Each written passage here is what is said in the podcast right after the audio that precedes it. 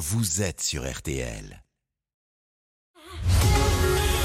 On refait le sport sur RTL. Avec le Parisien, aujourd'hui en France. Isabelle Langer. Bonsoir, je suis ravie de vous retrouver, surtout d'accueillir dans ce studio Amélie Oudéa Castera, la ministre des Sports et des Jeux Olympiques et Paralympiques. Bonsoir, Madame la ministre. Bonsoir. C'était la fête sur le parvis du Stade de France aujourd'hui à l'occasion de la journée olympique. Vous y avez participé, vous avez même repris la raquette de tennis pour l'occasion. Quelques minutes, mais aussi plein d'autres sports. Bah, nous y reviendrons plus longuement dans un instant avec Jean-Michel Rascol qui m'accompagne ce soir. Mais si vous me le permettez, tout d'abord, nous allons balayer le reste de l'actualité sportive. Bonsoir Quentin Vasselin. Bonsoir Isabelle, bonsoir à tous. En MotoGP, le Grand Prix des Pays-Bas n'a pas souri à Fabio Quartararo. Oui, zéro pointé pour euh, le tricolore, leader du championnat du monde. Eh bien, il a chuté deux fois ce dimanche. La deuxième fut spectaculaire et fatale. Quartararo est passé au-dessus de son guidon après avoir perdu l'arrière et a été contraint d'abandonner. C'est Francesco Bagnaia qui l'a emporté à, à Assen. Johan Zarco n'a lui pris que la 13e place. Un grand prix à oublier donc pour les tricolores. Mais bon, Quartararo reste tout de même en tête du championnat du monde. Prochaine course en Grande-Bretagne le 7 août où Quartararo sera pénalisé à cause de sa première chute pendant laquelle il a touché Espargaro. La Coupe du Monde de basket 3-3, c'est le nouveau sport à la mode et c'est en Belgique et les Bleus brillent. Oui, les filles sont en finale grâce à leur victoire contre la Chine tout à l'heure. Elles affronteront le Canada à 20h55 pour le titre. Les garçons viennent eux de se faire éliminer contre la Lituanie après prolongation. Ils défieront à 20h20 la Belgique sur ses terres pour décrocher une médaille de bronze dans ce sport qui avait plu lors des derniers Jeux Olympiques. Vous avez testé le basket 3-3, Amélie Caster, ou Déa Castera Pas tout à l'heure. On a testé le basket en fauteuil, mais pas encore le 3-3. Ah, c'est sympa le basket fauteuil. J'ai testé aussi. Très physique. À Cholet, c'est Florian Sénéchal qui a été sacré champion de France de cyclisme. Bonsoir Nicolas Georgerot. Bonsoir. C'est le premier titre pour le coureur de l'équipe Quick Step. Oui, premier titre et, qu'il est allé euh, chercher au sprint hein, dans un petit groupe de, de 5 qui s'est euh, disputé la victoire au terme des 240 km et il a devancé d'une demi-roue Anthony euh, Turgis. Un peu de sourire pour Florian Sénéchal, on l'écoute, lui qui était accompagné de Julien Alaphilippe et de Rémi Cavagna au sein de cette formation Quick Step et qui n'a pas toujours été verni ces dernières semaines avec notamment des problèmes mécaniques ou des problèmes de santé. J'ai fait une course parfaite et j'ai répondu présent. Voilà, j'étais avec Julien Rémi et Rémi été bien. Julien n'était pas encore à 100% vu que c'est sa reprise. Et moi, j'ai direct dit, je me sens super bien. Et les gars, on peut y aller. Faites-moi confiance. Mais surtout, faut pas que ça arrive au sprint, faut faire la course. Et à chaque tour, on en a mis une. Et les mecs, on n'était que trois. Mais à chaque fois, on arrive à, faire quelque chose. Et c'est super. Pendant un an, j'aurai les couleurs bleu, blanc, rouge, c'est magnifique. Je suis, je suis fier, tellement fier de porter les couleurs de mon pays j'ai pas les mots du bien d'entendre ce genre de paroles, hein, Amélie ouais, Castera. Fière de représenter son pays. Justement, euh, Nicolas Georgerot, est-ce qu'on verra Florian Sénéchal euh, avec son maillot bleu, blanc, rouge sur le Tour de France? C'est l'incertitude et, le choix de, l'équipe euh, Quick Step n'a pas encore été rendu public, mais la tendance est, plutôt négative au, moment où, l'on parle. Et pour euh, Julien Alaphilippe, qui euh, revenait aussi en compétition, lui, deux mois après sa chute à Liège-Bastogne-Liège, côte cassée, clavicule cassée, pneumothorax, on, on le rappelle, eh bien c'est une situation identique. Décision à venir dans les 48 heures. lui qui a fini 13e aujourd'hui et qui a accompagné les, les favoris, est-il capable d'encaisser trois semaines au plus plus haut niveau euh, d'intensité. Euh, sa formation Quickstep, donc euh, dans les deux jours à venir, donnera sa décision. On connaît la popularité de Julien Alaphilippe. Ce serait dommage hmm. quand même, Madame la Ministre, de ne pas le voir sur le Tour de France. j'aimerais bien que notre champion du monde y soit, c'est clair. Alors justement, toutes les semaines, on a un baromètre avec Odoxa pour Kenéo et RTL. Il était consacré cette semaine au Tour de France, qui démarre donc vendredi. Bonsoir Erwan Lestrohan. Bonsoir Isabelle. Vous êtes le directeur d'études d'Odoxa. La grande boucle, on va le dire, passionne toujours autant. Oui, c'est vrai qu'un Français sur deux compte suivre cette épreuve, dont on sait qu'elle est suivie euh, internationalement. 16% des Français comptent suivre un maximum d'étapes en direct. 18% comptent suivre essentiellement les étapes de montagne en direct, 15% comptent suivre les résultats sur Internet ou dans les médias, c'est 49% des Français, 1 sur 2, qui comptent suivre l'événement, et l'intérêt ne se dément pas, voire il a tendance à légèrement remonter en comparaison aux éditions précédentes qui avaient lieu dans un contexte de crise sanitaire. Aujourd'hui, quand on regarde à quel terme les Français associent le Tour de France, on voit que c'est un événement qui a une image très riche 87% des Français nous disent c'est populaire, 81% c'est positif pour le tourisme en France, 72% c'est festif, même 62% c'est spectaculaire, même si, léger bémol sur l'image, faut le noter, pour 68% des Français, le Tour de France est associé au dopage. On est loin des 82% qu'on mesurait en 2016, mais ce dopage, ça reste une perception qui est présente à l'esprit des, des, Français quand on leur parle du Tour de France. Vous irez sur le Tour de France, euh, Amélie Oudéa Absolument, absolument. Je vais même essayer d'être au départ ah, au Danemark ce vendredi. Je pense que je serai le 10 juillet sur l'étape de montagne. Et puis, bien entendu, pour l'arrivée qui marquera aussi le 24 juillet, le départ, des filles. Du tour féminin. Exactement. Ça va être, euh, je pense, une très belle journée. Un grand favori, Erwan Nestrohan, le double tenant du titre, le Slovène Pogacar oui, absolument. Quand on demande aux, aux, amateurs de cyclisme, selon vous, qui gagnera cette édition du Tour de France, 31% cite Tadej Pogacar. Celui qui arrive en deuxième position, c'est son compatriote Primoz Roglic, qu'ils identifient donc comme son principal rival. Sur le podium, on a Nairo Quintana, 9% dans les pronostics des amateurs de cyclisme. Et ces trois-là devancent Geraint Thomas, 7% de mention des amateurs de cyclisme, Daniel Martinez, 7% également, et David Godu, sixième position, 7% également, le premier français dans les euh, pronostics, mais qui arrive assez euh, distancé. Et du côté des Français, Erwan, euh, on les voit plutôt gagner des étapes, c'est ça? Oui, absolument. C'est vrai qu'on a, on a listé les coureurs français. On a demandé aux amateurs de cyclisme pour chacun des coureurs français suivants, dites-nous si vous pensez qu'il doit se concentrer sur le classement général ou sur les victoires d'étape. Il y a trois, deux coureurs, voire trois, que les amateurs de cyclisme voient plutôt devoir se concentrer sur le classement général. C'est Julien Alaphilippe, 60%. Romain Bardet, 60% des amateurs de cyclisme considèrent qu'il doit se concentrer sur le classement général également. Pour Thibaut Pinot, ils sont un peu plus partagés. 50% des, amateurs de cyclistes disent il doit se concentrer sur le classement général. 48% il doit se concentrer sur les victoires d'étape. Et le pronostic est inverse concernant David Godu, Guillaume Martin, Warren Barguil et Pierre Latour, dont les amateurs de cyclisme considèrent majoritairement qu'ils qu doivent plutôt se concentrer sur les victoires d'étape. Et c'est vrai, on parlait de Junior Alaphilippe tout à l'heure. C'est vrai que le, le souhait de, de le voir se concentrer sur le classement général est assez fort chez les amateurs de cyclisme. Mais on peut imaginer que c'est un pronostic qui est quand même très optimiste et qui est probablement plus dû à son palmarès ou à sa grande popularité qu'un scénario envisageable dans les conditions actuelles. Même si mmh. c'est tout le bien qu'on lui souhaite, évidemment. Merci beaucoup, Erwan Lestran, pour ce baromètre d'Oxa pour Kenéo et RTN. Jean-Michel Rascol. Madame la ministre, il y a une recrudescence des cas positifs sur le Tour de Suisse avec une trentaine de coureurs euh, touchés. Alors, faut-il craindre une contamination sur le Tour qui mettrait en péril l'édition 2022 En tout cas, les organisateurs sont très à la tâche pour essayer de tout faire de manière à prévenir hein, qu'on ait un, souci sanitaire sur le tour. Il y a une certaine expérience hein, dans la gestion de tout ça, mais voilà, on va croiser les doigts et être vraiment attentif à chacun des détails pour éviter qu'il y ait toute diffusion virus. C'est vrai que les équipes ont l'habitude d'être euh, vraiment renfermées bulles, sur elles-mêmes, dans des bulles, mmh. alors que la France vit normalement finalement aujourd'hui. Peu de personnes portent le masque, euh, même à l'extérieur et même dans des assemblées comme celle-ci. Oui, mais le Tour de Suisse, là, nous invite vraiment à la oui, plus il y grande... une trentaine de ouais, cas. Ouais, ouais, euh, vous écoutez RTL, il est 19h37. Allez, vous restez avec nous, nous marquons une courte pause et nous nous retrouvons avec notre invitée Amélie Oudéa Castera, la ministre des Sports et des Jeux Olympiques et Paralympiques. RTL, on refait le sport. Avec le Parisien, aujourd'hui en France. On refait le sport sur RTL. Avec le Parisien, aujourd'hui en France. Isabelle Langer. D'un point de vue culturel, je pense que ça serait bien dans les écoles de, de mettre un peu plus de sport. Et euh, par rapport à l'hygiène et la santé, ouais, c'est quelque chose de primordial. Hyper content, surtout qu'on va avoir des super belles infrastructures qu'on va pouvoir utiliser aussi après. Donc aujourd'hui, c'est un besoin qu'on avait. On n'avait pas assez de piscines en, en Ile-de-France, en France tout, tout, simplement. Donc ça, ça va être génial. Ça fait du sens d'être ici en Seine-Saint-Denis parce que c'est le territoire en France qui va le plus bénéficier de la dynamique des Jeux. Les trois quarts des investissements euh, sont investis ici en Seine-Saint-Denis. Il y aura 4000 logements, il y aura des infrastructures sportives qui seront rénovées. Amélie Oudéa Castera, ministre des Sports et des Jeux Olympiques et Paralympiques, est notre invitée. Madame la ministre, c'était la fête aujourd'hui au Stade de France pour la journée olympique. On entendait Tony Estanguet au micro de notre envoyé spécial Mathilde Pires, le patron du comité d'organisation de Paris 2024, insiste sur l'héritage des Jeux. Je sais que ça vous tient à cœur, notamment vous voulez une France qui bouge à l'école, particulièrement avec 30 minutes de sport au quotidien.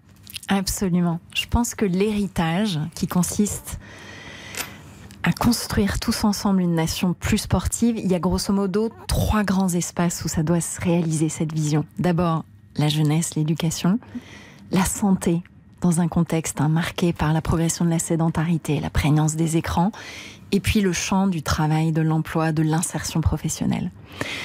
La jeunesse, c'est un point clé. Donc il y a en effet notre volonté, dès la prochaine rentrée scolaire, de déployer dans toutes les écoles primaires de France les 30 minutes d'activité physique quotidienne à l'école, en complément de nos 3 heures de PS et en complément aussi du sport scolaire. On a également des dispositifs qui nous permettent de créer plus de passerelles entre les écoles et les clubs. Je pense notamment au passeport. Et là, que nous vous avons fait le choix, en plus, hein. exactement, avec Sylvie Retailleau, de d'étendre ce dispositif aux étudiants boursiers à près de 800 000 étudiants boursiers qui viendront compléter les 1,2 million de jeunes qui aujourd'hui, soit en situation de handicap, soit valides, bénéficient de ce dispositif. On aura aussi la volonté d'avoir un petit peu plus de temps consacré au sport pour nos collégiens qui aujourd'hui sont dans une situation où, si on regarde un peu sur longue période, 20, 30 ans, ont une condition physique qui tend à se dégrader. Il faut qu'on réagisse, qu'on leur permette de faire plus d'activité physique. On sait qu'ils courent moins de à, à 800 mètres, une minute de plus qu'en 71, par exemple. Exactement. Et on C'était 3 minutes et désormais c'est 4 minutes. Ils ont perdu également, en 40 ans, 25% de leur capacité cardiovasculaire. Ça, c'est des signes qui sont alarmants. Et ça coûte cher à la société après. Ça coûte cher à la société, puis c'est pas bon pour eux. Et j'ai envie de dire, au-delà de la dimension santé, quand on sait ce que le sport apporte en capacité cognitive, de concentration, en partage, en confiance en soi, en connexion à son corps, en prise de bonnes habitudes pour la suite, c'est vraiment essentiel de Un réussir ce Français défi. sur deux ne font pas les 10 000 pas quotidiens recommandés par euh, l'organisme mondial pour la, pour la santé. Comment les jeux peuvent-ils changer les choses? Oui, et on a 25% des Français qui quasiment ne font pas de sport en une année. Chiffre d'ailleurs qui, quand on est dans une situation de handicap, est quasiment doublé. On a près de 50% des personnes en situation de handicap qui ne peuvent pas pratiquer d'activité physique et sportive. Donc on voit qu'on a quelques publics, je pense notamment aux femmes, qu'on a absolument besoin d'engager pour aller davantage vers cette pratique sportive. Je pense qu'il y a d'abord un levier, qui est celui des entreprises, plus largement d'ailleurs du milieu professionnel, parce Le que les administrations publiques ne doivent pas être en reste. Ce sont des espaces où on peut, sur la pause méridienne, en fin de journée, profiter euh, d'un petit espace pour aller avec quelques collègues faire un peu de sport. Et c'est très efficace quand ça se, quand ça se met en place. Il y a après, je pense, toute l'action sur notre cadre de vie des aménagements urbains, du mobilier, qui incitent à avoir des parcours plus actifs. Au lieu de prendre sa voiture, euh, on, y va à pied, on monte des escaliers, on a des espaces piétonniers, des pistes cyclables. Cette dimension-là, un peu d'aménagement de notre territoire, elle est très importante. Puis après, il y a tout ce que peut proposer le mouvement sportif, avec nos presque 110 fédérations qui ont une responsabilité tout à fait particulière pour développer l'offre de loisirs, une offre attractive pour les familles à travers les 180 000 clubs et associations sportives de France. Des femmes, les Jeux de 2024 seront les Jeux de la parité. Absolument. 5250 femmes. Dans le champ olympique, tout à fait. Parité impeccable. Alors justement, ces Jeux Olympiques, on est à deux ans maintenant. Euh, force est de constater quand même, Madame la Ministre, qu'on n'a toujours pas une idée définitive de la carte des sites olympiques. Le basket, ça va se jouer où? La boxe, alors ça quitte Roland Garros, qui vous est cher pourtant. Ça, ira- ça- ça- on, on aura quand même toutes les finales à Roland Garros, sur le cours Philippe Chatrier, plus sur le Exactement. Langlaine. Euh, voilà, on en est où? Alors, cette carte des sites, elle va bientôt se stabiliser, puisque l'objectif est d'atterrir au, conseil 12 juillet. d'administration du 12 juillet. Exactement.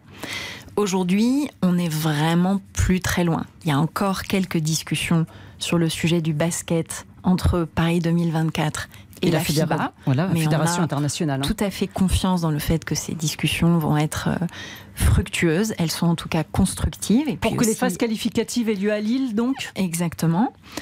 On est aujourd'hui dans une logique où le panorama sur la Seine-Saint-Denis est assez clair. Il y a tout un bloc de compétitions qui sont prévues de longue date en Seine-Saint-Denis qui ne vont pas bouger. Il fallait ramener la boxe stade- en Seine-Saint-Denis Bah, C'était important pour nous d'essayer de préserver un volume suffisant de compétitions en Seine-Saint-Denis. Aujourd'hui, on peut dire qu'on aura à peu près un quart des épreuves olympiques sur ce territoire. C'est bien. Hein, on a pris des décisions nouvelles, le paramarathon qui va partir de la Courneuve, l'épreuve aussi de, de paracyclisme au départ de Clichy-sous-Bois. Et puis en effet, sur le volet assis, sur l'escrime au pentathlon moderne et puis sur la phase préliminaire de boxe, la volonté qu'on a eue de bien inscrire ça dans le cadre de la Seine-Saint-Denis. Certains de ces sites sont encore à définir, mais vraiment tout est euh, imminent. La Seine-Saint-Denis préservée, mais le tir à Châteauroux, c'est probable Le tir. On est bien dans les Jeux de en Paris discussion 2024 pour, pour, pour Châteauroux. Mais c'est- plutôt Parce que c'est le centre national, hein, pas- Absolument. Et la fédération euh, a investi dans, dans ce centre. Donc là encore, qui est dommage, c'est que au moment qui est de- aujourd'hui privilégiée, les discussions se poursuivent et on a encore 15 belles journées pour atterrir le 12 juillet. C'est normal que ça bouge encore un petit peu. Tout ça, c'est des optimisations. Il y a un certain nombre d'études qui ont été faites. Les études, c'est aussi fait parfois hein, pour nous montrer que, d'un point de vue technique, budgétaire, opérationnel, c'est pas le meilleur choix à faire. Donc cette plasticité, ce pragmatisme, il est de bonne aloi. Mais maintenant, on a tous envie qu'au 12 juillet, on puisse euh, avoir euh, notre revue de concept complètement stabilisée et les sites bien alloués. Vous qui avez un ministère élargi aux Jeux olympiques et paralympiques, je peux poser une question qui fâche, mais est-ce que vous êtes satisfaite de l'équipe actuelle en place au comité d'organisation des Jeux? Oui. Parce que voilà, quand on voit un que oui ça... sans hésitation. Non, non, je, je pense qu'on on a en la personne de Tony Estanguet, d'Étienne Taubois et puis de toutes leurs équipes des personnes qui connaissent très bien euh, les jeux de l'intérieur pour les avoir eux-mêmes disputés et qui ont démontré leur capacité d'innovation, leur sens des responsabilités, leur capacité jusqu'à présent à tenir les budgets et à travailler avec toute une série de parties prenantes la ville de Paris, la région Île-de-France, le conseil départemental de Seine-Saint-Denis, euh, la grande métropole, tout ça, ces acteurs-là, et de bien aligner les énergies, les forces. Donc euh, pour l'instant, euh, tout se passe comme ça doit. On est au travail, il reste deux ans. Deux ans, c'est le temps aussi de, de- de peaufiner tout ça, et ça sera un temps très utile pour nous tous. Isabelle Langer On refait le sport sur RTL avec Le Parisien aujourd'hui en France. Amélie Oudéa Castera, la ministre des Sports et des Jeux Olympiques et Paralympiques, est notre invitée. Euh, Madame la ministre, depuis la finale de la Ligue des Champions, l'image de la France a été un petit peu, beaucoup même, écornée au niveau international. La presse du monde entier a assisté euh, au naufrage de ce qui s'est passé au Stade de France. Avec le recul, est-ce que vous regrettez la façon dont a été analysée à chaud la situation? Moi, je, suis évidemment euh, triste de ce qui s'est passé, triste que notre image ait été écornée, triste du fait que 2700 spectateurs qui avaient des billets valides aient été privés de ça, et qu'un nombre important de personnes aient vécu ce soir-là une expérience euh, assez terrible qui va rester un moment dans leur mémoire. Donc ça, on a un gros travail pour effacer ça. Moi, je me suis euh, beaucoup exprimée aussi vers les Anglais. C'était important pour moi d'échanger avec mon homologue, Nigel Huddleston. Et c'était important pour moi, et j'y ai vraiment mis un soin particulier, d'écrire d'écrire au président de Liverpool. Et je lui ai écrit une lettre avec mon cœur, avec mes tripes, parce que j'avais besoin de lui dire un certain nombre de choses, et notamment euh, nos excuses pour cette expérience que les fans de Liverpool ont soit complètement raté, soit vécu avec, euh, avec détresse. Maintenant, tout ce que nous avons dit euh, est cohérent. Moi, c'est peut-être quelque chose qui me frappe parce que je, je vois encore beaucoup de gens lutter pour essayer de comprendre la cohérence entre les 30-35 000 qu'on a évoqués, euh, personnes sans billets ou avec des faux billets, et les 2800 euh, faux billets établis par l'UEFA au tout dernier tourniquet. Mais les supporters réalité, de Liverpool se sont sentis... euh, tout euh, ça est cohérent, c'est ça que je, je veux dire. C'est qu'il n'y a pas, euh, ce ne sont pas des fausses informations. Rien n'est démenti. C'est important pour moi de le dire parce que j'avais passé du temps lors de mon audition au Sénat pour bien montrer cette, cette cohérence. Il y a eu en fait une série de filtres et on avait bien 30 à 40 000. Après, les enquêtes qui se terminent, qui vont euh, se terminer, vont permettre d'étayer jusqu'au bout les faits. Il faut encore une certaine prudence, mais jusqu'à présent, toutes les informations que j'ai eues entre mes mains montrent que les chiffres que nous avons exprimés, avec notamment Gérald Darmanin, sont cohérents. Et ce point de cohérence est pour moi très important à rappeler. cohérent ou non, le fait est que ces supporters, en grand nombre, ont été parfois attaqués, molestés par une population extérieure. Est-ce qu'on a bien pris ça en compte?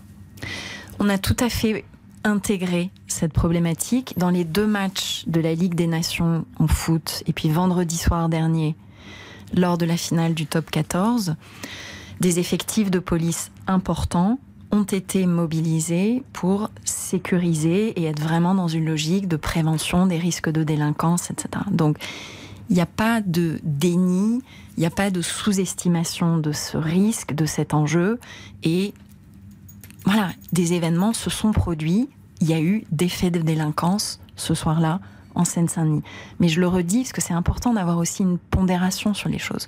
Je pense que cette masse de supporters euh, sans billets ou avec des faux billets nous a déstabilisés. Elle n'aurait pas dû nous déstabiliser. Nous aurions dû savoir gérer ça. Il y avait ensuite toutes les problématiques de transport, mais là on a vu vendredi soir il y avait une grève totale sur le RERD. On a su s'adapter, on a su avoir du balisage, bien accompagner les usagers, trouver des itinéraires alternatifs. Bon, ça, on n'a pas su suffisamment le faire. Le 28 mai, c'est incontestable. Je crois qu'il y a une mobilisation maintenant absolue pour tirer tous les enseignements de ce qui s'est passé le 28, de faire en sorte que ça ne se reproduise jamais. Moi, je réitère vraiment nos excuses et, cette peine, cette blessure pour nous tous, qu'on ait délivré cette expérience et procuré ces souvenirs-là à un certain nombre de gens. Et on aura à cœur de leur faire regagner confiance dans le fait que la France est une grande terre d'accueil des grands événements sportifs internationaux. Si on transpose ces problèmes de sécurité aux Jeux Olympiques, est-ce que l'on doit être inquiet dans la mesure, en plus, où on imagine une grande cérémonie d'ouverture sur la scène? On ne doit pas être inquiet, on doit être mobilisé. C'est tout à fait le sens des propos que j'ai tenus au bureau exécutif jeudi de, Paris, 2024. C'était pour moi très important de souligner cette mobilisation, notre volonté de très bien calibrer les forces de police, d'avoir un positionnement relatif des différentes forces de police et de sécurité qui soit intelligent, qui soit astucieux, d'être sûr qu'on ait un concours des agents de sécurité privés suffisant.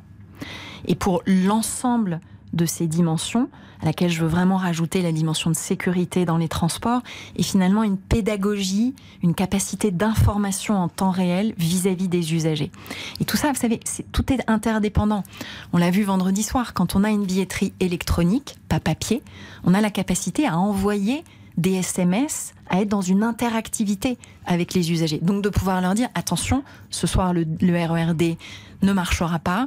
Prenez plutôt le B, la ligne 13. Voilà comment il faut faire à l'interconnexion euh, Châtelet. Et donc de dispenser ces conseils-là. Et c'est vraiment cette mentalité-là globale qu'on veut absolument arriver à super bien coordonner pour que la sécurité des jeux soit impeccable y compris lors de la cérémonie d'ouverture. Mais est-ce qu'il y a assez de force pour mobiliser euh, Parce que dans les chiffres que l'on voit passer, c'est 100 unités de force mobile, soit environ la quasi-totalité des compagnies de CRS euh, et des escadrons de gendarmes. Nous travaillons main dans la main en ce moment avec le ministère de l'Intérieur. Ça vous paraît encore faisable cette, cette cérémonie sur la préparation de sa propre loi d'orientation pour très très bien calibrer ces différentes forces de police et de sécurité intérieure. C'est capital parce qu'on sera aussi dans un enjeu en termes de ressources humaines importants, parce que les Jeux de Paris 2024, c'est au cœur de l'été. Il y a des enjeux de congés à anticiper, il y a des enjeux de travail dominical. Il faudra pouvoir avoir une excellente gestion des ressources humaines. Et j'ai envie de dire, cette problématique s'étend à la police municipale et aux agents de sécurité privés pour lequel un plan d'action est en train d'être musclé de façon à être certain qu'on aura le vivier des à peu près 20 000 par jour agents de sécurité privés dont nous aurons besoin lors des Jeux et des, des Jeux olympiques et paralympiques. Pour vous, pour terminer ce chapitre-là, la cérémonie d'ouverture sur la scène n'est pas remise en question Elle n'est pas remise en question. Je pense qu'il ne s'agit pas de baisser notre ambition, il s'agit d'élever notre niveau d'attention et de préparation sur la sécurité pour qu'elle soit impeccable et permettre de, gérer les, risques qui peuvent se produire quand on est sur un concept fluvial avec une problématique au bord de la Seine. Madame la ministre, avant les Jeux de Paris 2024, la France accueillera la Coupe du Monde de rugby l'an prochain. Or, vous avez saisi l'inspection du travail cette semaine suite à une enquête du journal L'équipe sur le climat social qui règne au sein du comité d'organisation. Le quotidien raconte un malaise social profond où se mêle burn-out, démission, crise d'anxiété, euh, sous le coup d'un management par la terreur. Pointé du doigt Claude Hatché, le directeur général et sa chef de cabinet.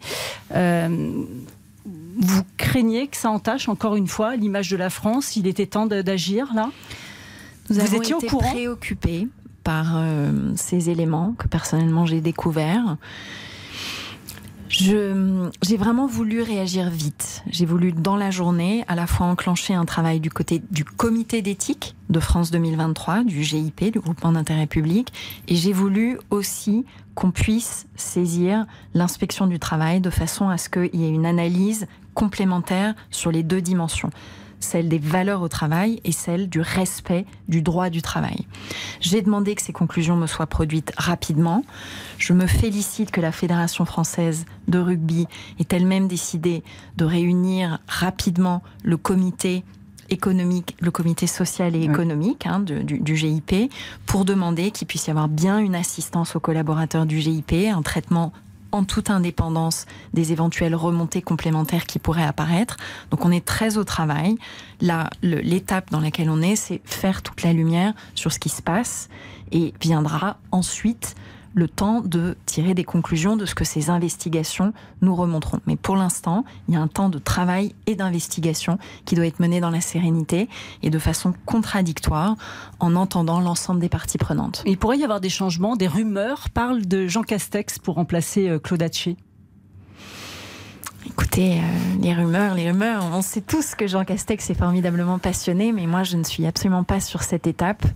Je suis vraiment, comme je l'ai dit, euh, dans ce moment euh, d'attente des conclusions qui vont être menées par ces trois organismes et qui vont nous permettre de comprendre exactement ce qui se passe et quelles sont les conclusions à, en tirer. La Fédération française des sports de glace a une nouvelle présidente, Gwenelle Nourri. Je crois que vous allez la rencontrer dès mardi, si je ne me trompe pas. Je lui ai proposé qu'on se rencontre dès mardi et on est en train de caler le jour exact. Elle a été élue hier à la place de Nathalie Péchala, mais j'ai lu votre tweet, vous la félicitiez, mais vous ajoutiez également que le combat pour la libération de la parole des victimes et la lutte contre les violences sexuelles impulsées par Nathalie Péchala devront être poursuivies. Vous craignez que ce ne soit pas le cas parce qu'on sait que, derrière Gwenelle Nourri, il y a Didier Gaillaguet, l'ex-président, qui avait été euh, poussé vers la sortie. Je pense que c'est jamais inutile sur ce type d'enjeu, de protection euh, des droits, des droits des victimes.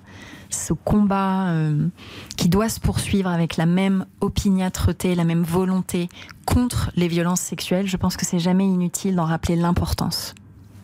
Jean-Michel? Euh, oui, une question plus légère. J'ai remarqué qu'à l'Assemblée nationale, lorsqu'on parle de sport, il s'agit de la commission des affaires culturelles et d'éducation. Et au Sénat, il s'agit de la commission de la culture et de la communication. Vous avez donc envie, comme moi, qu'on y rajoute le mot sport. Ça voudrait dire que la communication est plus important euh, pour euh, le Sénat que, que le sport il faut, il faut faire quelque chose, non On est dans une trajectoire où on veut que le sport et ses bienfaits soient davantage inscrits au cœur de la société, au cœur de notre projet, notre projet sociétal, notre projet politique. C'est une discussion j'ai voilà, euh, la perspective de pouvoir, euh, bien entendu, euh, nouer des, relations étroites, si le temps m'en est donné, si l'opportunité m'en est donnée, avec les personnes qui seront élues hein, dans ces dispositifs. Et donc c'est très important pour nous d'arriver à ce que le sport soit vraiment très bien intégré au cœur des travaux de l'Assemblée nationale et d'ailleurs du Sénat aussi, bien entendu. Avant de nous quitter, un petit mot sur Wimbledon qui débute demain. C'est quand même vos premiers amours, le tennis.